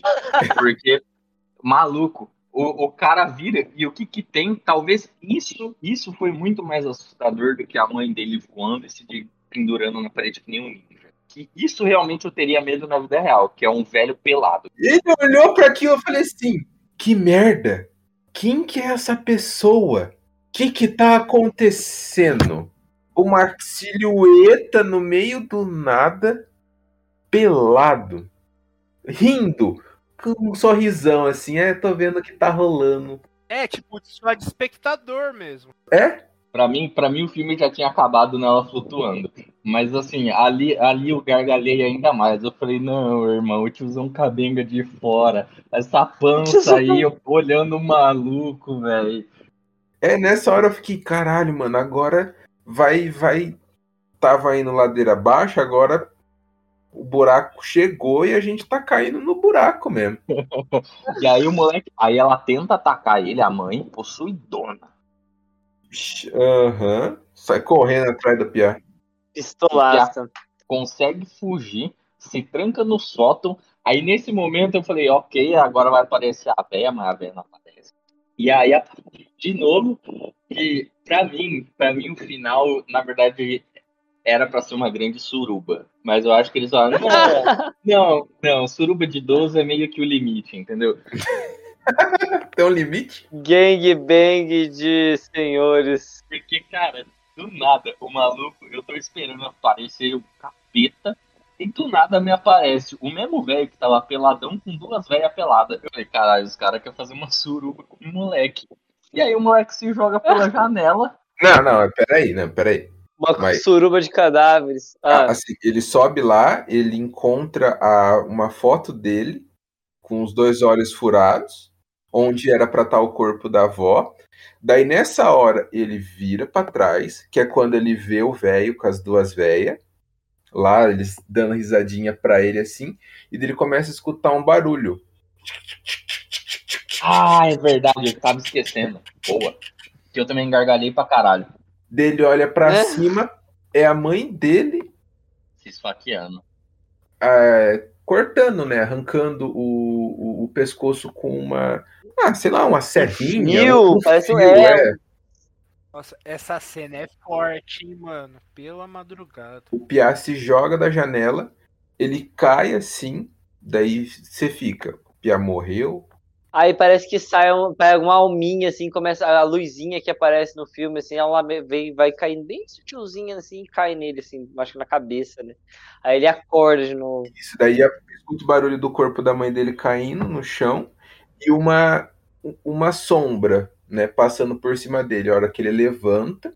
E aqui é a hora que eu e o, eu e o Eduardo acha que o filme tem- tinha que ter acabado.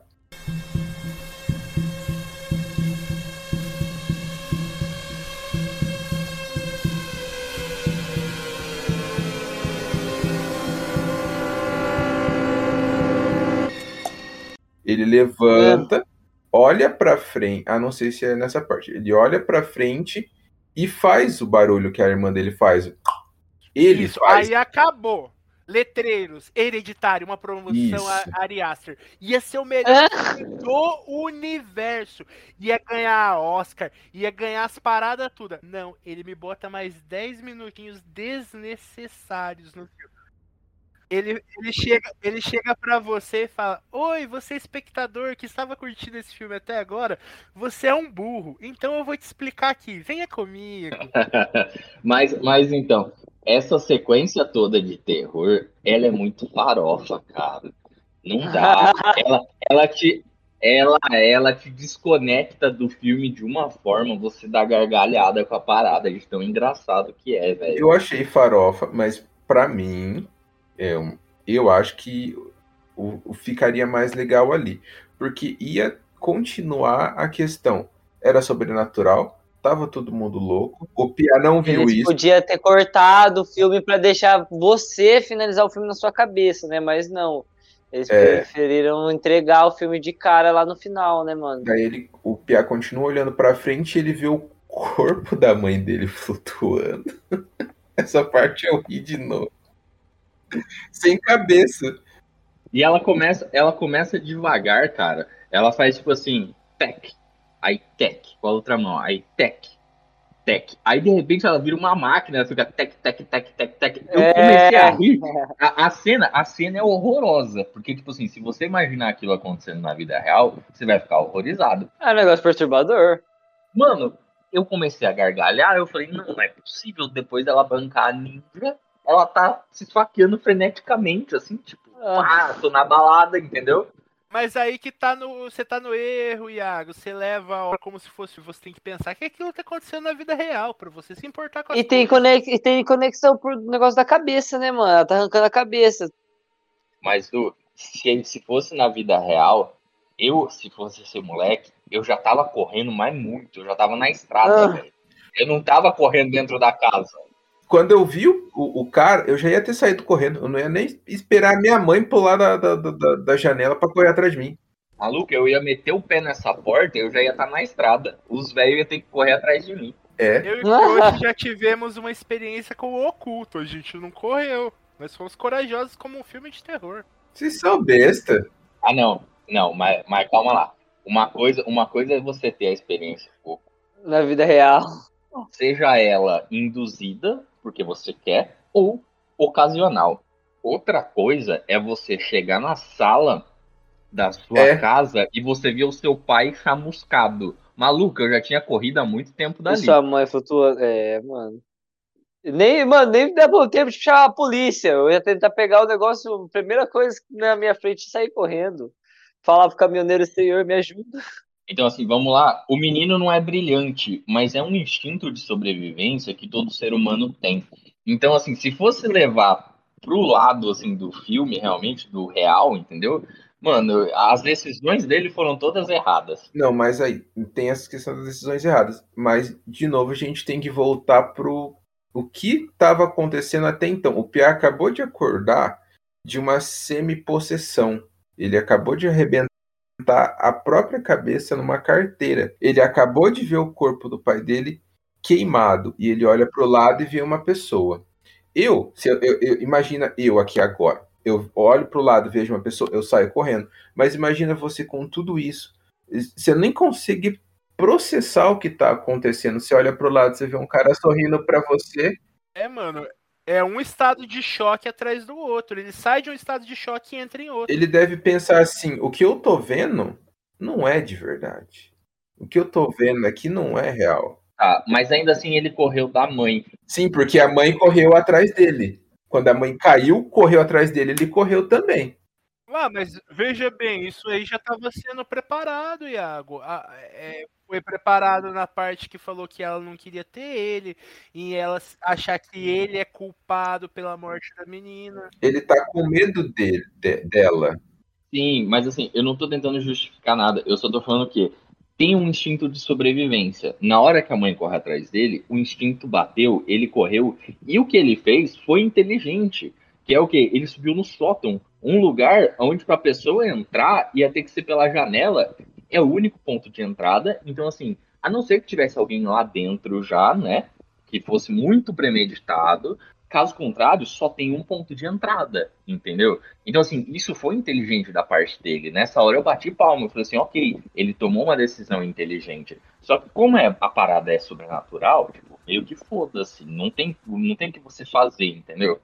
A, a não ser você tentar correr para fora da casa, que é o que ele tentou fazer quando ele se joga pela janela. Só que ele acaba morrendo, não sabemos como, porque não era uma janela tão alta assim. É. Mas ele morre. Ah, quebrou umas costelas ali, ô Iago. Daí, daí, né? No máximo, ele quebrava uma costela, um braço, mas dava para levantar é. e sair correndo. E não, não é, ele morre. E aí acontece essa cena final e tal, entendeu? Aí ele morre? Cena... Ele não ele morre. morre. Não, ele morre, ele morre. Ele morre, daí ele é possuído pelo Paimon daí cai a, a, a alminha dele. Exatamente, exatamente, é isso o, aí. O que eu entendi é o seguinte, eu acho que ele já estava possuído, ele foi possuído no ritual que a mãe... Eu acho que ele pula na janela no rolê de tentar se matar mesmo, só que aí o mal já estava feito. Ele morre, o espírito dele sai e quando volta é só o bichão. Pode ser, pode ser. Tá, tá, não, peraí. Peraí, aqui, porque para mim agora ele morre? Ele morre. Ele, ele morre. morre, quando ele cai, ele morre. Ué, mas eles não precisam. Ele não precisava. O, o Paimon não precisava de um hospedeiro masculino vivo? Não, então, aí meio que troca, tá ligado? Porque daí cai, a alminha cai, né, até aí, na, na cabeça dele, meio que o Paimon entra, tá ligado? É, ele precisava de um corpo. Isso, é. ele precisava de um corpo masculino. Eu acho que a alma do menino precisava morrer para ele poder entrar, tá ligado? Exato. Entendi. Tudo isso foi para o menino morrer.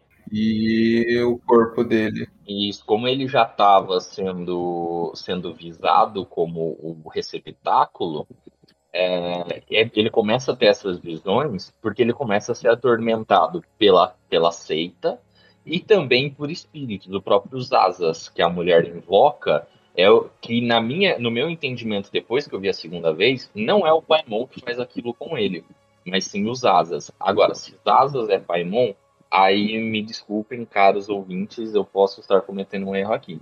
Eu, eu interpretei dessa forma, como o clã tentando deixar ele cada vez mais debilitado, até o ponto que ele se joga e ele acaba morrendo. E aí aquela luzinha é o Paimon entrando. Quando ele levanta, ele faz o.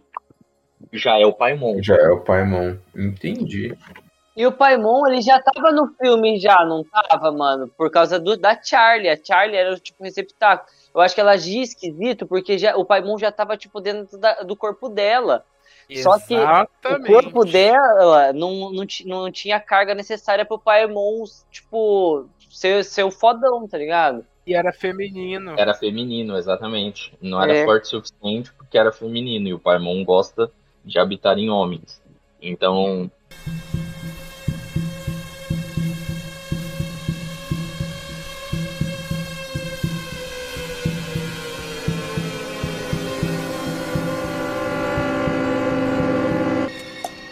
E aí é onde começa, vou falar aqui do, da, da genialidade dos detalhes do, do filme, que é, vocês lembram a primeira cena de, de terror que acontece no filme? Você fala. Ah, véia! Mano, gente, deixa, eu- deixa, eu abrir, um- deixa eu abrir um parênteses nessa hora. Tava assistindo eu e a Bia. Aí teve negócio lá dela. Ela tava lá mexendo a caixa, pá. Daí ela desliga a luz. Aí eu olhei pra TV e falei, mano, você tá vendo a mesma coisa que eu? Que eu? a menina do meu lado não, não tava acreditando que tinha visto. Falei, mano, eu tô vendo. Ah, não, não tô vendo nada, não tô vendo nada. Falei, mano, vou voltar de novo. Eu voltei, fui, voltei, fui. Falei, mano, presta atenção no que tá acontecendo. Aí apareceu o vulto, falei, mano, tá acontecendo de verdade. Mano, por um instante eu achei que é- só eu tava vendo aquela merda. Eu tava achando que eu tava ficando louco junto com o filme, Essa mano. cena é bizarra. Essa cena cabulosa, mano. A última cena que eu vi assim, fiquei chocado foi no Exorcista, mano. Que aparece um demônio numa porta lá, mano. Eu fiquei assustado nesse nível. Mas prossiga, Iago. Desculpa ter E, terror. e aí ele- ela vê a véia, ela se assusta porque ela viu a véia, mas ela também não acredita no que ela vê. Tanto que depois ela comenta com o marido no quarto e ela acende a luz. E aí a hora que ela acende a luz, não tem nada. Né? Aí ela apaga e realmente sumiu. Não volta. A véia não volta mais ali. Ah, só que antes de sair do quarto, ah, bom, sabemos, né, que ela é uma artista e ela tá fazendo um projeto que é sobre a vida dela, em, em cenários. Ela tá fazendo cenários da vida dela. Um cenário que ela olha É a da mãe. é da mãe, é ela amamentando uma criança na cama e a velha chegando, oferecendo o peito para amamentar aquela criança também. E aí isso tem a ver porque é a cena que aconteceu na vida dela e que a gente só vê no Sim. cenário feito por ela. E ela vira a parada de costas para não ficar encarando ela e fecha o ateliê, entendeu? e vai pro quarto. Qual é a parada? Quando você começa, você assiste de novo buscando os detalhes, você pega numa fala ou outra, bababá, tal, tal, tal, e aí, quando ela tá lá no, na reabilitação com, com o pessoal lá no anonimato, essa Sim. fala dela de que, tipo, eu entreguei a minha filha, tem um sentido maior. Por quê? A cena da amamentação, na verdade, não é o Peter, é a Charlie. É, E por que, É, que a Charlie? Peter não deixou. Exato. Só que por que, que a Charlie também? Porque a velha já sabia que desde o nascimento da Charlie não era um ser, não era um ser humano, era o Paimon. O Paimon, ele renasce na menina. Não é, não é antes, ele não possui a menina antes. O Paimon é a menina, A menina. desde o nascimento. Então ela Porra! Ela cuida da Charlie com carinho porque ela tá cuidando do senhor dela, do mestre dela, entendeu? Ah, caralho, mano. Que véia escrota. Que loucura! Caralho, mano. É, só que então por isso que tipo assim, quando você pega esses detalhes, acaba, acaba a dó pela menina, porque você fala, é o demônio. Não tem, não, não tem outra explicação, é o demônio. É, mas ela não sabia que era o demônio, mesmo sendo. Então, aí é que fica meio dúbio pra mim, entendeu? Não, eu acho que não sabia, não. Será? Acho que não. Eu acho que. Eu não sei, mano. Ela tinha alergia. mas, mas pode, mas pode ser, mas pode ser tudo feito de caso pensado. É, e o que mostra também dela ser um casco meio fraco também, né, É, mano? não sei o corpo correto. Exatamente. A amarração que eu fiz da história com esses caquinhos que vai pegando é a seguinte: a véia era de um culto, ela se torna a líder do culto. Ela quer chamar o capeta e ela quer que seja na família dela por conta da liderança dela. Ela descobre que a filha tá grávida, descobre que vai ser um menino, tenta se aproximar pra fazer as mutretas com o moleque. O marido não Exato. gosta, fala: sai fora, irmã. Só que nessa, ela já fica lá no âmago da família. Uhum. Quando vem a próxima gravidez, ela já faz as maracutaia tudo quando nasce uma menina. Aí o que que ela faz? Ela fala, ah, beleza, vou cultivar nessa menina aqui. Quando for propício, passo para o moleque. Só que o que que acontece? Ela perece e o plano tem que mudar. Aí começa toda a bosta, porque ela já não tá mais ali para agir. Isso foi o que eu amarrei na minha cabeça. Ela, ela não tinha contato com o moleque também, né? O que. Sabe qual é uma outra parte Depois- que eu peguei? Depois teve. Ah, mas, é, mas muito pouco. Porque assim, o que dá a entender é que toda essa preparação ela tem que começar desde cedo. Sabe quem Hum. que ela tentou? Isso sim. Sabe quem que ela realmente tentou? No filho dela, da N. É. Só que o cara, o cara começa, fala que ele é esquizofrênico, mas aí é que tá, será que ele era esquizofrênico mesmo? Porque o Peter, o Peter ele também tem visões, ele também vê as coisas, e isso faz parte da como doença, né? Poderia ser sintomas de esquizofrenia também. Só que poderia ser, na verdade, o Paimon já rodeando o cara e por conta que ele achava que era esquizofrênico e ele não queria passar por isso, ele foi cometer o suicídio. E aí estragou o primeiro plano da velha. E o que forçou ela, a mudança de plano dela, na verdade, é quando o filho se mata, que ela queria que o filho fosse o, receptáculo do Paimon, e aí ela tem que mudar toda a parada para que. E aí a filha fica grávida, e quando a filha fala até que ah, ah, eu tentei te abortar e eu não consegui, eu tentei todos os métodos e eu não consegui. A velha tava ma- mancomunada. Exatamente, é a velha orquestrando ali na magia para que realmente o menino nascesse, para que o plano dela desse certo. Esse filme é genial demais. O vilão principal do filme nem aparece. Você vai tomar no cu. vai- Né? Ah, mas hein, mano? Esses pontos que você está apresentando assim do, do hereditário, eu não tinha, eu não tinha pegado, não, mano. Esse negócio da relação da Charlie, do, de nascer e tal, mano. Muito fácil, mano. Legal, velho. Pois é, é muito, é muito louco, velho. É muito louco. Quando você busca assim, essas, esses detalhes, é, é bizarro. E até, até a própria, as, os nomes, né? Gravados na, na parede. É, porque até então você não E entende. dá um close também, né, nesses nomes. Eu ficava tipo, mano, o que que quer dizer? Qual, qual é o significado disso aí, mano?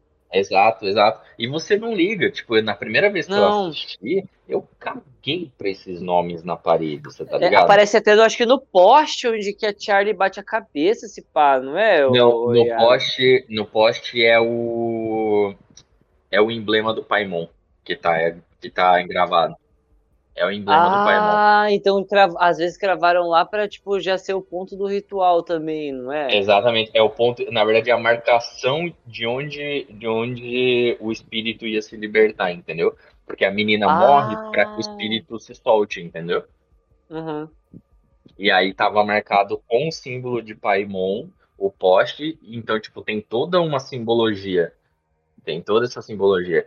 E, só que, assim, é um detalhe. É um detalhe que você tem que se agarrar a ele a primeira Sim. vez que assiste, e você não se agarra, você tá ligado? Porque É, você é não um vai detalhe. acabar anotando o que tá escre- escrevido, Exato. escrito assim, né? Exato, você tem que prestar atenção na história, você não vai ficar guardando o símbolo que apareceu, Sim. porque mais tarde, no final, na revelação, esse símbolo vai aparecer na parede e ele vai aparecer no livro da velha, entendeu? Você não Aham. grava isso, você não guarda. A primeira vez você deixa despercebido. Exato, é só na segunda vez que você reassiste, isso, tá ligado? Por exemplo, essa, essa peça da mulher, da velha, oferecendo o peito para amamentar a criança, a primeira vez que eu assisti, eu interpretei ela como não sendo uma cena da vida da mulher, mas só sendo uma cena maternal. E como ela tinha acabado de ver o espírito da mãe, eu falei, bom, é só para fazer uma relação de maternidade, Uhum. entendeu? Eu não tinha assimilado que, nossa, Fez essa- toda essa conexão. Exatamente. Eu nem imaginei que era uma cena da vida dela, entendeu? Eu, tipo, pra mim era só pra fazer uma analogia ali. E aí, na segunda vez que você assiste, já sabendo que a véia era a chefe do, da seita, Aí você tem outra perspectiva, você vê outro cenário.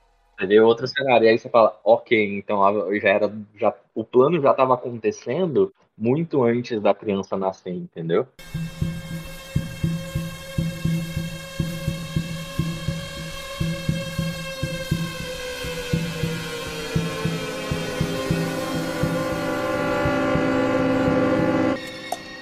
E ela tava fazendo isso por. Ela tava fazendo isso por questão de ambição, não era, mano? Pra, pra tipo, ter fortuna pra, pra, pra família.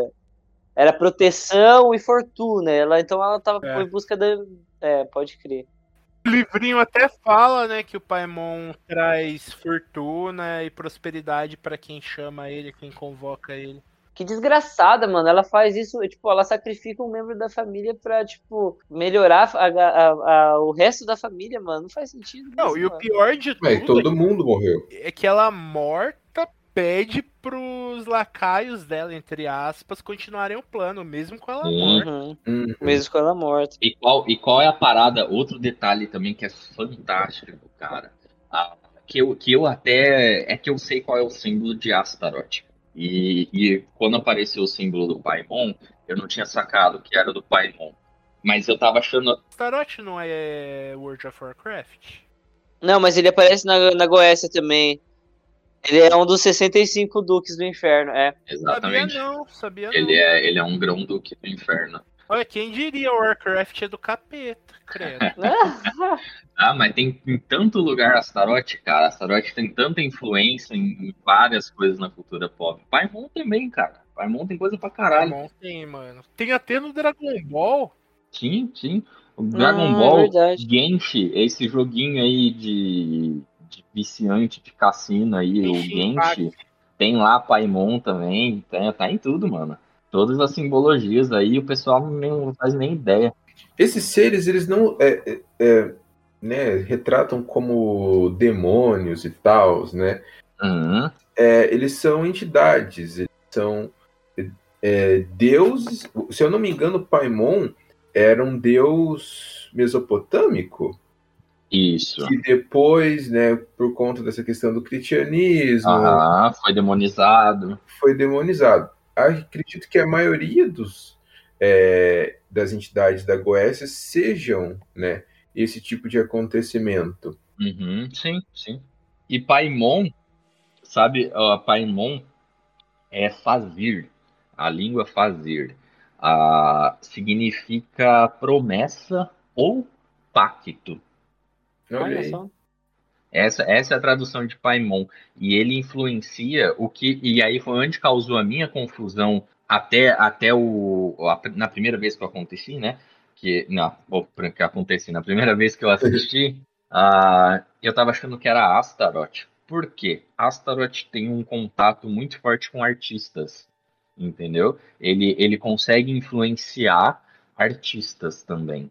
É, não só artistas, é, ciência, várias coisas. Só que o Paimon também. O, o Paimon, ele influencia bastante os artistas, se eu não me engano, ci- cientistas, e tem mais uma outra coisa lá, ele revela algumas coisas. E o Astaroth, ele influencia também artistas e tal, tal, tal, a, a músicas e, e o enfim. Ah, e ele promete tesouros. Essa é a grande diferença. E que, na verdade, é a grande diferença até no filme que eu acho. Bom, pelo menos eu não li em nenhum lugar, mas eu acho que pode ter sido um erro ali do, do pessoal, ou então eles colocaram só para ter uma, um propósito, né? Que é, na Goetia, Paimon não é descrito como prometendo dinheiro. Ele promete prosperidade e paz para os seus seguidores, além de conhecimento. Mas ele não promete dinheiro. Quem promete tesouros é o Astaroth. Astaroth promete revelar tesouros escondidos para os seus seguidores. Então, tipo assim, eu acho que pode até ter sido um, um errinho ou alguma coisa que eles fizeram de propósito mesmo, só para dar um, um toque mais humano na velha, entendeu? De tipo assim, ah, ela tá lá atrás de dinheiro. É isso. Duas coisas que eu acho que são pertinentes de falar sobre o Paimon é que ele é representado como um homem com o rosto afeminado. Então é um homem com cabeça de mulher, vejam vocês. O trecho que eles falam no filme Os Asas Asas é, é, são palavras do Aleister Crowley na suposta conversa que ele teve com o demônio Corozon. Uhum. Ah, foi com um demônio, então. É, foi Que outro foi um demônio. outro demônio que revelou pra ele a palavra. É, eles utilizaram essas palavras no filme, mas não tem nada a ver com o Paimon. Entendi. Mas é, mas é uma entidade. Então é o que eu falei na hora que eu mencionei Aleister Crowley também, entendeu? Uhum. Porque a, a frase faz sentido, entendeu? Que lá o. Já, já esqueci as palavras já. É, não sei o que, Pandemonium Asas. Ah, que é meio que abra as portas para as asas, entendeu? Alguma coisa assim. E aí é muita treta, mano. Só que, tipo assim, a, é, é o, é o Paimon, aí a velha invoca, aí tem essas coisinhas pequenininhas, né? Da, ela, ela amamentando, tal, tal, tal. Qual é uma outra parte que a, a hora que eu vi também que o cara degringolou, o pai, é a hora que ele tá sentadão tomando um uísque no trabalho. Hum, Vocês lembram dessa parte? Eu não lembro. Pra mim, o velho nem trabalhava. Ele tem uma, ele tá, ele tá lá no escritório dele lá e tem uma hora que ele dá um, uma tomada no uísque assim, e tipo, o filho dele, ele tinha acabado, eu acho que de discutir com a mulher, tá ligado? E aí o filho dele tava passando por problemas, e é quando ele ah, recebe daí um e-mail. recebe a ligação da. Ah, é e-mail lá da escola, não é? Não, não, é o e-mail do nada. Ele tá, ele tá lendo, na verdade, a mensagem com relação à escola e de repente chega um novo Ah. e-mail. Quando ele clica, é o pessoal da funerária é, mandando, o- mandando a foto de quando desenterraram o túmulo da velha. Trash. E aí, e aí ele fica com aquilo na cabeça. E quando ele volta pra casa e ele culpa a mulher, é porque ele já tava com aquilo na cabeça quando, ah, por conta das, das fotos que ele viu e tal, entendeu? Tem toda, tem toda essa parada aí também. E Gui, não sei se. ah, eu, eu acho que você, não sei se você estava aqui já, a hora que eu mencionei do irmão da, da mãe, da Anne. Não. Não. Que o que que acontece? Que eu falei ó, o Duio que hoje estava aqui, mas eu repito pra ti. O, o plano, o primeiro plano da velha era na verdade com o próprio filho, não era nem com os netos. O, porque o filho é descrito com esquizofrenia. Você tá ligado? Uhum. O moleque, todos os sinais que ele começa a ter quando ele começa a, a ver algumas coisas e tal, tal, tal, são sintomas que podem se encaixar numa esquizofrenia também. Só Uhum. que o plano da velha foi por água abaixo porque ela não esperava que o filho tirasse a própria vida. Então o moleque quebrou as pernas da velha e ela teve que procurar outra coisa. Só que aí logo em seguida a filha fica grávida e aí é um menino e aí ela age junto com a seita para que o menino não fosse abortado. Porque a, a- tipo assim, Caraca, é, mano. porque, tipo assim, fisiologicamente, se a mulher tentou de tudo pra abortar o moleque e ela não conseguiu, não tem outra explicação que não o sobrenatural. Verdade. É. Não resta muita coisa além disso. Exato. Então, tipo assim, é, isso foi a conclusão que eu cheguei, tá? Eu não sei se realmente é essa parada. Foi a conclusão que eu cheguei assistindo depois pela segunda vez. Mas é um filme bom, cara. É um filme legal, com exceção do final.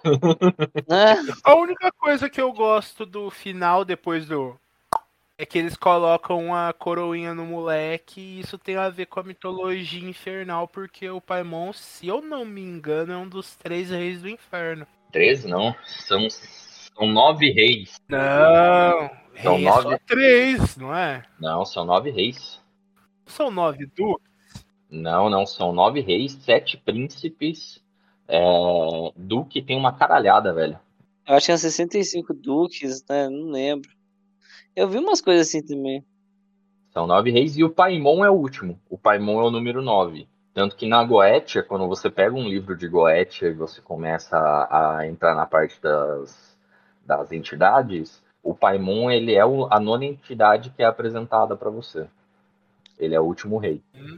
Pra mim que eram só três, mas eu devo estar confundindo com a lore da Vertigo. Ah,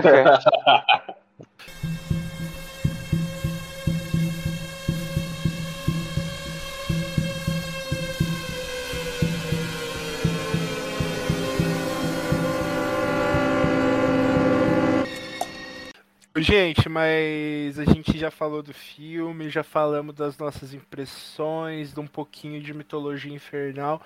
Tem algo mais que vocês querem falar? Sim, eu quero falar que aquela seita toda na casa do Piá foi a parte mais aterrorizante de tudo, velho. Porque, puta que pariu, mano. Todo mundo peladão lá em volta da casa dele e falei. Sangue suruba! Eles não perceberam o, o, o pessoal invadindo a casa deles. Tipo, Mano, Eles- como que eles não perceberam que um, É. um bando de gente entrou dentro da casa deles, colocou um corpo no sótão, no porão, sei lá. Ah, mano, mas vou falar, vou, vou bater a real. Tem um caso aí, não sei se vocês já viram, que puta, é, é bizarro, mano. A tia que vivia, que vivia no Aham. sótão do apartamento do maluco e à noite ela descia, mijava na Meu cozinha e pegava comida, velho. E o cara, e o cara passou, tipo, semanas até ele desconfiar. Vai saber quanto tempo essa tia já não tava lá, velho. Sim. É sinistro. Eu lembro desse rolê aí.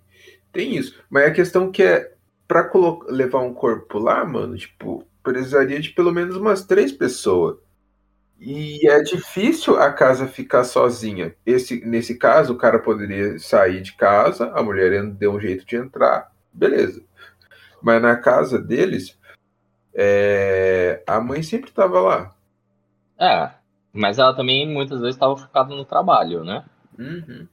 É, mas realmente, é, não, é, não é algo fácil de, de se fazer, né? Ainda mais pra um bando de velho. Ah, mas aí eu acho que eu entro no caso do, do sobrenatural, mano. É, É, mano. os caras devem ter as manhas, eles já devem ser macaco velho já. Eles, ele- eles eram novos na época dos hip, mano. Então eles dão o jeito deles. Hum, Não, é, isso, isso é, mas assim, é, é uma parada, é uma parada se pensar realmente, porque não é fácil, né? O, o Bang é muito louco. Só pra não ficar falho, quem manda no inferno do DC Comics antes do Lucifer voltar pra Terra no Sandman é o próprio Lucifer, Beelzebub e o Azazel. Hum, Azazel. Azazel. é, lá no Azazel. DC, pode crer. É, É, Beelzebub, Azazel. Tá, ok, beleza. Porque se eu não me engano, são, são os próximos ali mesmo. é mas o, o, o Lucifer não fica nada contente com isso não, porque ele perdeu o poder, né? Tudo que ele vaza. Mas. E aí, gente? Voltando ao filme. Olha, mano, não tem mais nada pra falar porque muita coisa do que vocês disseram foi uma revelação pra mim, porque eu só É. assisti uma vez, né, no, no, no sábado, e eu não tinha pego todas essas nuances aí, não. Né, eu não, não, não tinha pego. Eu também descobri algumas coisas hoje. Foi, foi divertido. Também Uhum. tenho. Crianças, se vocês têm estômago fraco ou psicológico mais fraco ainda, fiquem longe da goetia. E fiquem longe de fique hereditário. longe. Fique longe da Goécia se você tiver estômago forte e psicológico forte também, amigo. Uhum. Bem, fique longe. Por hora, fique Espelho longe. pra vocês, não dê brecha pro Satanás, que o Satanás é Hum? complicado. Mas então, é isso, pessoal? É isso. É, o- é isso aí. Pode ser. Acho que é isso, senhores. Ah, é isso, é Hoje isso. falamos do Hereditário, um ótimo filme, indicamos a todos os. Se você gosta de terror, a chance de você gostar é muito alta e fica essa indicação no Mastermind aí. Um beijo pra todo mundo. Mas se não for, mas se você for pensando em é, jumpscare ou algo do tipo, pode ir embora, porque não é esse tipo de filme. Esse filme ele vai mexer com Uhum. a, a sua. Você vai ficar. Psicológico, se prepare. Porque é um filme que você sai depois pensativo. E se sua avó é muito boazinha com você, desconfie. Desconfie. É. Desconfie. Tome cuidado com as veinhas bozinhas que você encontra na rua te oferecendo ajuda. É. Desconfie de qualquer senhora bozinha.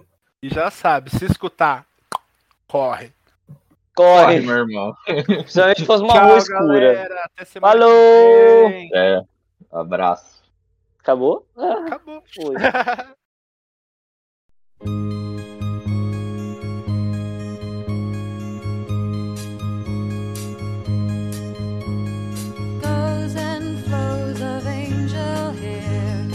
ice cream.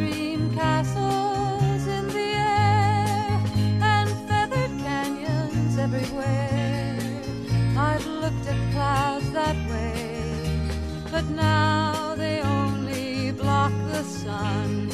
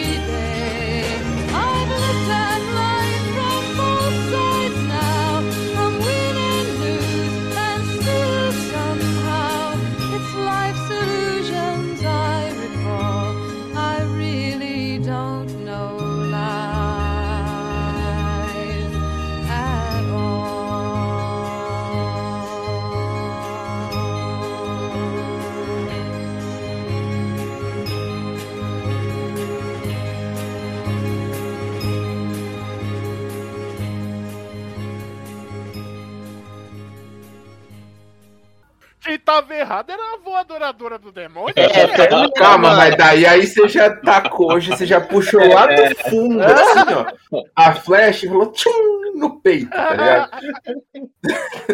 Podia ter guardado. Gente, não tem ninguém adorando o demônio, não. É brincadeira. Ah, é verdade, né? A mãe, ela só tinha. um- Ela, só, ela também parecia que tinha algum problema psicológico também, né, mano? A família dela é zoada pra caralho, é lógico. É, tanto que eu achei que, tipo, eu falei assim, ah, mano, vai ser um filme de terror assim que a galera vai ser negócio de, tipo, coisa da cabeça. E que preconceito é esse, Eduardo? Que preconceito é esse? Não pode mais É, adorar, adorar um demoninho? A- adorou o capeta, pra mim, tá instantaneamente cancelado. É, eu tô Não, mas assim, então. vol- voltando.